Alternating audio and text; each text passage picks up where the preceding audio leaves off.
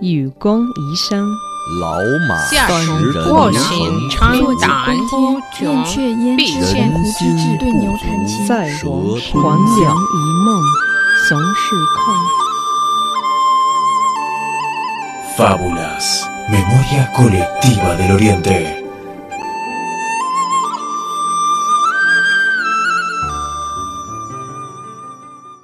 La sospecha. Autor: Liet Zi. Adaptación: Mauricio Percara. Alfonso Guandai.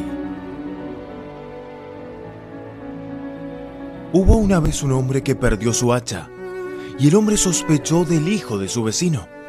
Ese muchacho camina como un ladrón, exactamente como un ratero. El hombre observó las expresiones del joven.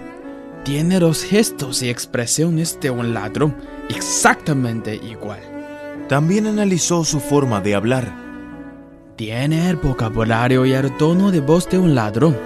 Todo en el joven lo declaraba culpable de hurto, pero luego encontró su hacha en un valle que había transitado días atrás, y al ver nuevamente al hijo de su vecino, todos los gestos y acciones del chico se veían muy diferentes a los de un ladrón. Moraleja. Siempre que una idea afecte nuestra visión, resulta muy difícil mantener una actitud correcta hacia el mundo exterior y hacia los prójimos. La mejor opción es examinarse a uno mismo antes de sospechar del otro.